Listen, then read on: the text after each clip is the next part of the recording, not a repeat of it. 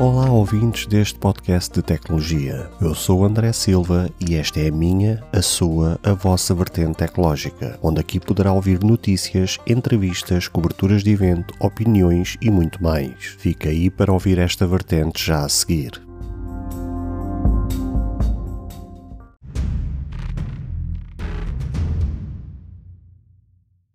Olá, caros seguidores e ouvintes deste fantástico podcast. Como é que vocês estão? Está tudo bem com vocês? Comigo também está tudo ótimo. Bem, caros seguidores, bem-vindos a mais uma sexta-feira, bem-vindos a mais um segmento recap, onde aqui prevalece as opiniões da minha pessoa das notícias que ocorreram ao longo da semana e sem mais delongas, vamos então às opiniões, eh, às notícias, àquilo que foi mais impactante que ocorreu realmente durante a semana e que marcou marcou o mundo tecnológico. Comecemos por segunda-feira sobre a possibilidade do próximo iPhone, não este que vai ser lançado este ano, mas no próximo, sobre a possibilidade de vir a ter porta USB-C e vou-vos confessar que eu tive algum receio de trazer esta notícia, porque conforme falei no episódio, aqui volto a dizer o mesmo, uh, não gosto de trazer eh, notícias que não sejam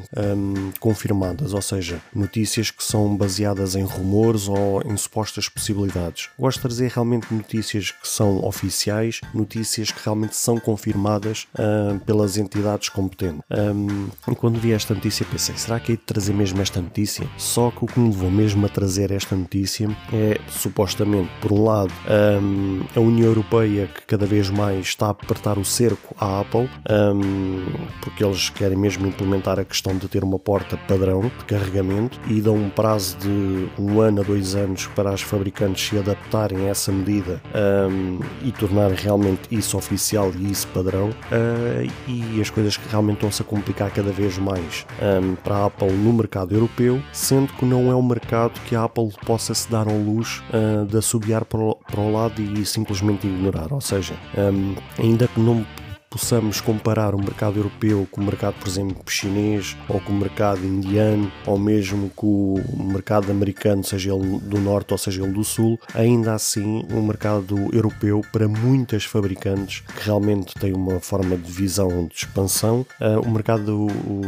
europeu é um mercado extremamente importante. E sendo um mercado realmente importante para a questão da Apple, um, realmente esta questão está-se a complicar cada vez mais para eles e eles tinham que arranjar uma solução. Tudo indicava que eles, eh, e isso é realmente um desejo que a gente sabe que vem dentro da Apple, que é a possibilidade de eliminar uh, as portas, ou seja, tornar realmente o, iPhone completamente limpo de portas, justamente por aquilo que eu falei no episódio. Ou seja, uh, a possibilidade de entrar líquido dentro de um smartphone é uma verdadeira dor de cabeça para os fabricantes por causa da questão do, da assistência, ou seja, dar o suporte técnico,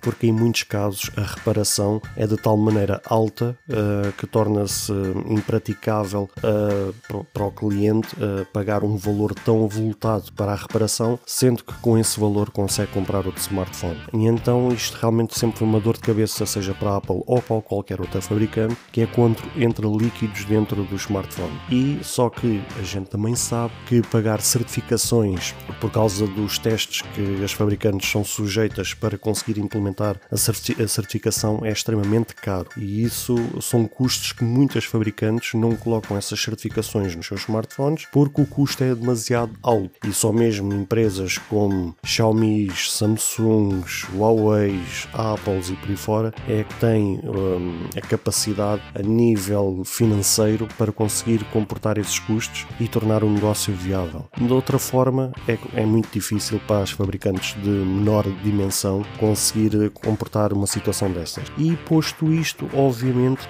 que é um desejo muito grande, seja da Apple ou de outra fabricante qualquer, tornar o smartphone completamente limpo de portas um, e assim o smartphone uh, estar completamente resistente a qualquer coisa que possa vir uh, do lado externo do lado exterior. Uh, e então tudo apontava um, que o próximo passo da Apple seria eliminar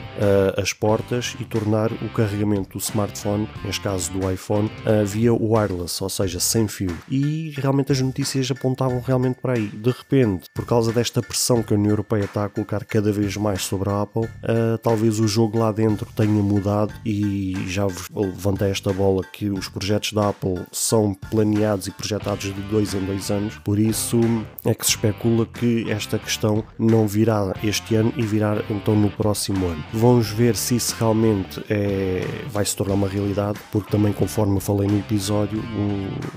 a Apple nunca teve interesse em trocar a porta de carregamento para o USB-C, justamente porque ela tem um grande mercado externo, que é o mercado dos acessórios, onde ela pode vender cabos, onde ela pode vender carregadores, um, e fora todo o mercado terciário, ou seja, todas as outras empresas que fazem os seus negócios à conta dos acessórios uh, dos aparelhos e dos equipamentos da Apple, da Apple e de outras fabricantes. E então existe um mercado no mundo da tecnologia em que muitos modelos de negócios são baseados em venda de hardware, nomeadamente de acessórios. E então a Apple acaba por faturar de duas formas: vende e lucra com aquilo que é o dela, ou seja, com os seus próprios acessórios, como também retira uma partes de comissão uh, desse mercado externo. E então é por isso que a Apple nunca teve interesse em trocar uh, a porta de carregamento Lightning para USB-C no caso do iPhone. Claro que ela não pode negar o, o que no restante dos equipamentos ela tem iPads com USB-C, ela tem MacBooks com USB-C, ela tem Mac Minis com USB-C, ou seja, grande parte dos seus equipamentos tem USB-C, por isso esta entrada não é estranha para a Apple. Lá está, ela sempre lutou justamente porque ela lucra muito com o facto de ter o cabo Lightning ou a entrada Lightning no iPhone. Vamos ver que, como é que isto se vai resolver. Eu ainda continuo a achar que realmente o caminho da Apple para os seus iPhones vai ser o carregamento sem fios. Passemos então à notícia de terça-feira, a, a tal alfinetada que Elon Musk deu ao ex-CEO e fundador do Twitter,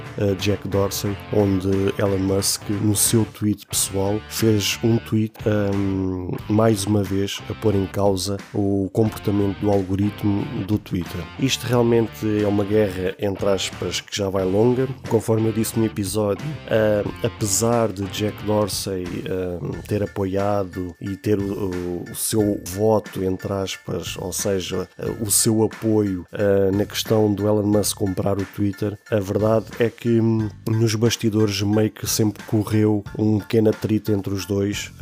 justamente por causa do comportamento que Elon Musk sempre sempre teve no Twitter. Ou seja, Elon Musk sempre foi uma personalidade que na, na sua rede social favorita, o Twitter, um, sempre apregoou a liberdade de expressão a 100%, sempre pôs em causa algumas medidas, algumas decisões por parte do Twitter, uh, sempre questionou a falta de implementação de alguns recursos do Twitter, sempre pôs em causa o algoritmo do Twitter e, e mesmo com todas essas interrogações que Elon Musk sempre colocou, um, ainda assim não deixa de ser a sua rede social favorita e por causa disso mesmo acabou por comprá-la, ainda que as coisas ainda estejam um, em suspenso, porque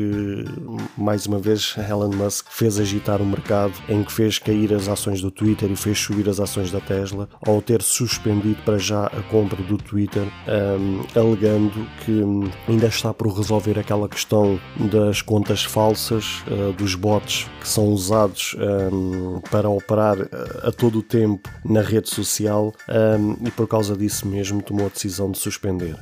Um, não sei que caminho é que isto vai levar, sei que Elon Musk a todo o tempo está a ser processado por causa dos comportamentos que ele tem, uh, a todo o tempo uh, ele acaba por ser ameaçado porque mexe muito com o mercado financeiro e agora mais uma vez foi prova disso mesmo, ou seja, quando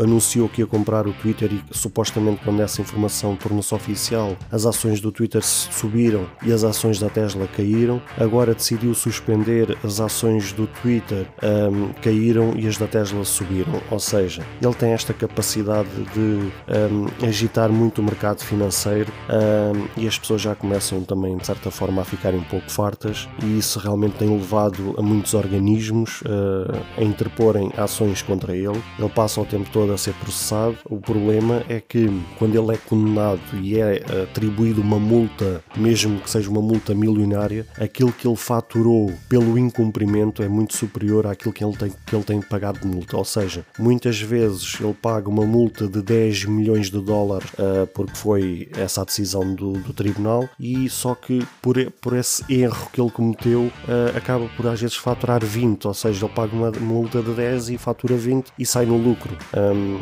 e isto, infelizmente, é o lado negro do Elon Musk, é a parte que de todo eu não admiro. Eu admiro o ser gênio que teve a capacidade de mudar todo o mercado tecnológico na perspectiva dos elétricos, um, na forma como faz um, reviver ou ressuscitar ou mesmo criar alguns mercados, nomeadamente nesta parte de, de elétrica, ele realmente conseguiu fazer criações um, e projetar coisas que às vezes no, no comum dos seres mortais é complicado. Um, uma das maiores provas que ele agora teve foi com esta questão da internet por satélite, a Starlink, um, que para já tem sido um verdadeiro sucesso, ainda que esteja a trabalhar em alguns casos a meio gás, mas ainda assim é um sucesso. Tem sido uma mais-valia agora nesta invasão da Rússia com a Ucrânia,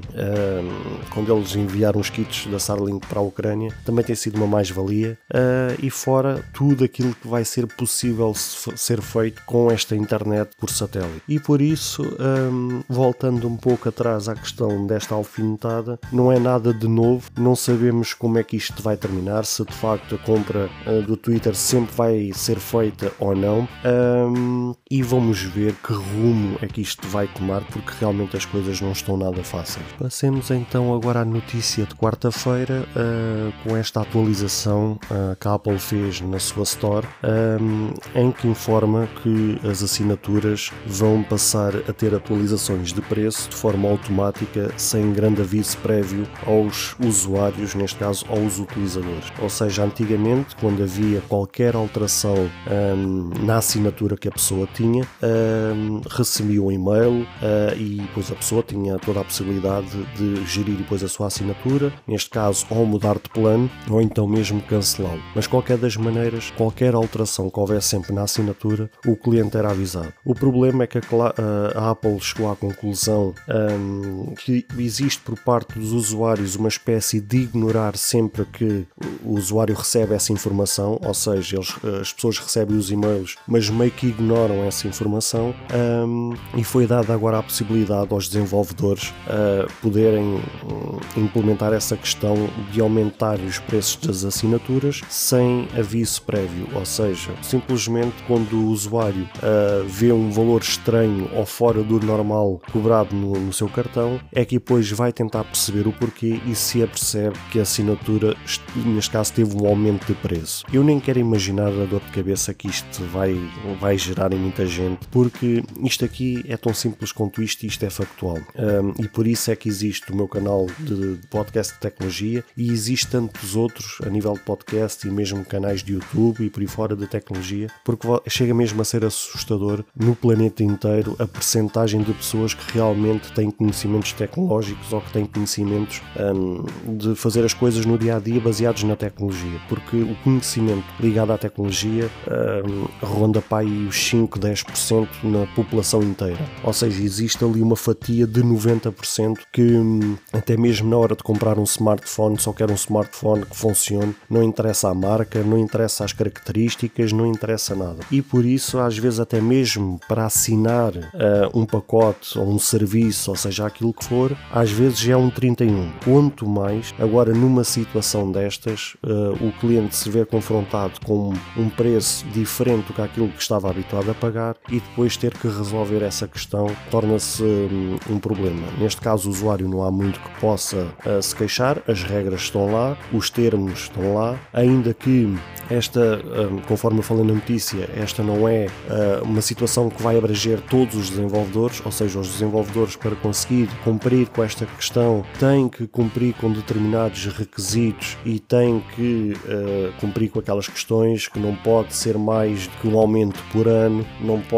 exceder os 5 dólares de aumento, ou seja, há ali uma série de regras uh, que o, o desenvolvedor, para estar apto a conseguir implementar esta questão, tem que cumprir com aquelas regras. E depois o cliente é surpreendido com uma questão destas e não há muito que possa fazer porque as condições estão lá, os termos estão lá. A única coisa que o cliente consegue é se de facto aquilo não lhe interessar um, e não concordar com essa questão do aumento, simplesmente cancela a assinatura e a do mês seguinte deixa uh, de ser cobrado o serviço, obviamente também deixa de usar o serviço. Um, é a única situação, porque reaver o valor que pagou a mais uh, não vai reaver porque faz parte do aumento que o desenvolvedor aplicou e a partir daí uh, não há muito que se possa fazer. Conforme disse há pouco, eu sei que isto vai gerar muita dor de cabeça, por isso é que eu até mesmo no título do episódio pus a palavra atenção como uh, letra, com letras grandes, justamente para chamar mesmo a atenção às pessoas para que ouvissem este episódio, porque eu sei que isto vai gerar mesmo muita confusão, vai gerar muita dor de cabeça e uh, vai gerar muita reclamação e o cliente também, neste caso o usuário, o utilizador, não há muito que possa fazer em relação a isto. Não é uma coisa que esteja a fugir à lei, não é uma coisa que é ilegal, ou seja, é uma coisa que está prevista, foi lançado nos meios oficiais por parte da Apple, está lá a notícia, um, os canais também tecnológicos aos poucos também trouxeram essa notícia um, e também cabe a cada um de nós também ser responsáveis quando estamos a pagar por um serviço regularmente podermos acompanhar o preço que estamos a pagar. Não é simplesmente subscrever uma assinatura e uh, esquecer que aquilo existe e um dia, passado 20 anos, uma pessoa se lembra, é pá, deixa lá ver como é que estão as condições aqui da assinatura. As coisas não funcionam assim e por isso é que eu sempre dou o conselho e dei mesmo essa dica no episódio, que é regularmente, uma vez por mês, vocês verem as vossas assinaturas, se o meio de pagamento está tudo ok, se o valor está tudo ok, se não existe nenhum aviso por parte uh, de quem está a prestar o serviço, se não, não existe lá nenhum aviso uh, a falar sobre alguma irregularidade que possa existir, nomeadamente com, o meio de pagamento ou algo do género, ou seja, regularmente as pessoas serem responsáveis ao ponto de realmente estarem sempre acima do acontecimento no que diz respeito ao valor que elas pagam, seja mensalmente, seja trimestralmente, anualmente, seja aquilo que for, mas que realmente as pessoas regularmente possam realmente ter um olho clínico uh, para algo que ela paga uh, com alguma regularidade para que realmente não seja apanhado nestas surpresas que as empresas gostam muito de fazer e a Apple neste aspecto é perita. Uh, historicamente isto não é novidade nenhuma e por isso é só mais uma destas jogadas em que existe meios como o meu e como tantos outros para avisar as pessoas destas alterações que normalmente surgem para que as pessoas realmente não sejam apanhadas de surpresa. E por último, tivemos então a notícia de ontem, quinta-feira, o acordo que foi feito entre o Tribunal Superior Eleitoral com o Telegram uh, sobre a criação de uma conta oficial uh, como meio de combater as fake news. Infelizmente, uh, muitos analistas comprovadamente têm dito que o nosso país irmão vizinho, Brasil, e também, tal como acontece em alguns países, nomeadamente Portugal e por aí fora, sofre de uma baixa percentagem de população que frequenta as escolas, que frequenta os estudos, e então existe um, muito pouca educação uh, no seio da população. E isso faz com que muitas vezes as pessoas, uh, porque A ou B ou C passou uma informação qualquer, não interessa se ela é verdadeira ou falsa, acaba por absorver essa informação e como não tem a educação, a formação para fazer um, talvez uma análise crítica e tentar checar se isso é verdade, e muitas vezes essas pessoas nem sequer têm meios para fazer essa checagem, se calhar mal têm um teto para poder dormir, ou têm, mal têm água para poder beber, ou mesmo comida para se poderem alimentar, quanto mais terem meios para fazer checagem se a informação é correta ou errada. Isto, infelizmente, é o mundo em que vivemos, uh, e depois também temos governos, uh, como já tivemos no passado em Portugal e como agora existe atualmente no Brasil, uh, que infelizmente ainda contribuem para que essas situações ainda se agravem mais.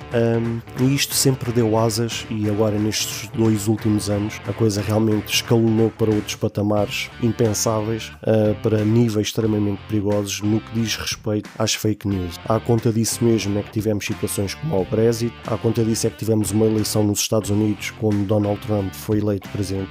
dos Estados Unidos e agora tivemos mais recentemente uh, a questão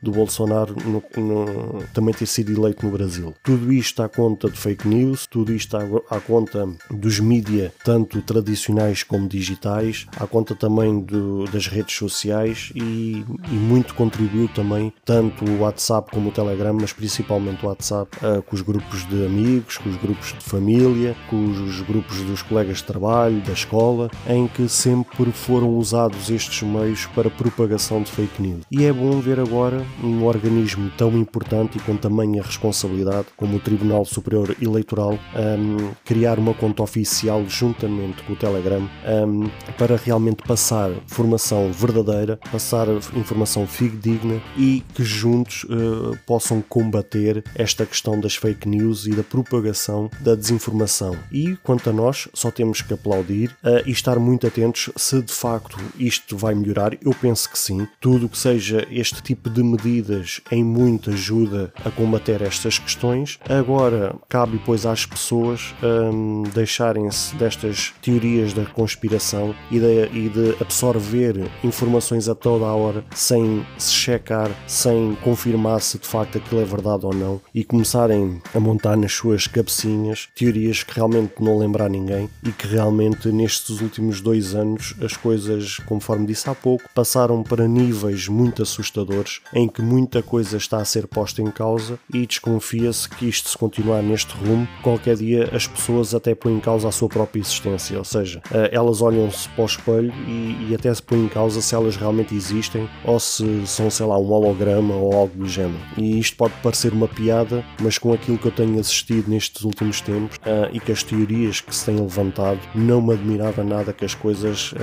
tivessem a caminhar assustadoramente nesse sentido. E por isso só temos que aplaudir e, e torcer que realmente um, medidas como estas possam se estender a outros organismos, a outras instituições e que realmente comece a haver resultados práticos para que erros como aconteceu agora no Brasil com esta presidência e como aconteceu na Inglaterra com o Brexit e como aconteceu nos Estados Unidos com Donald Trump, não voltem a acontecer porque isso infelizmente mexe em muito com a vida das pessoas no seu dia a dia e pode se tornar complicado uh, porque poderemos estar a, a, a caminhar largamente e a passos largos para a destruição do nosso planeta tal como o conhecemos. Posto isto, não tenho muito mais a acrescentar. Eu sou André Silva, esta é a Vertente Ecológica e a gente vê-se no próximo episódio.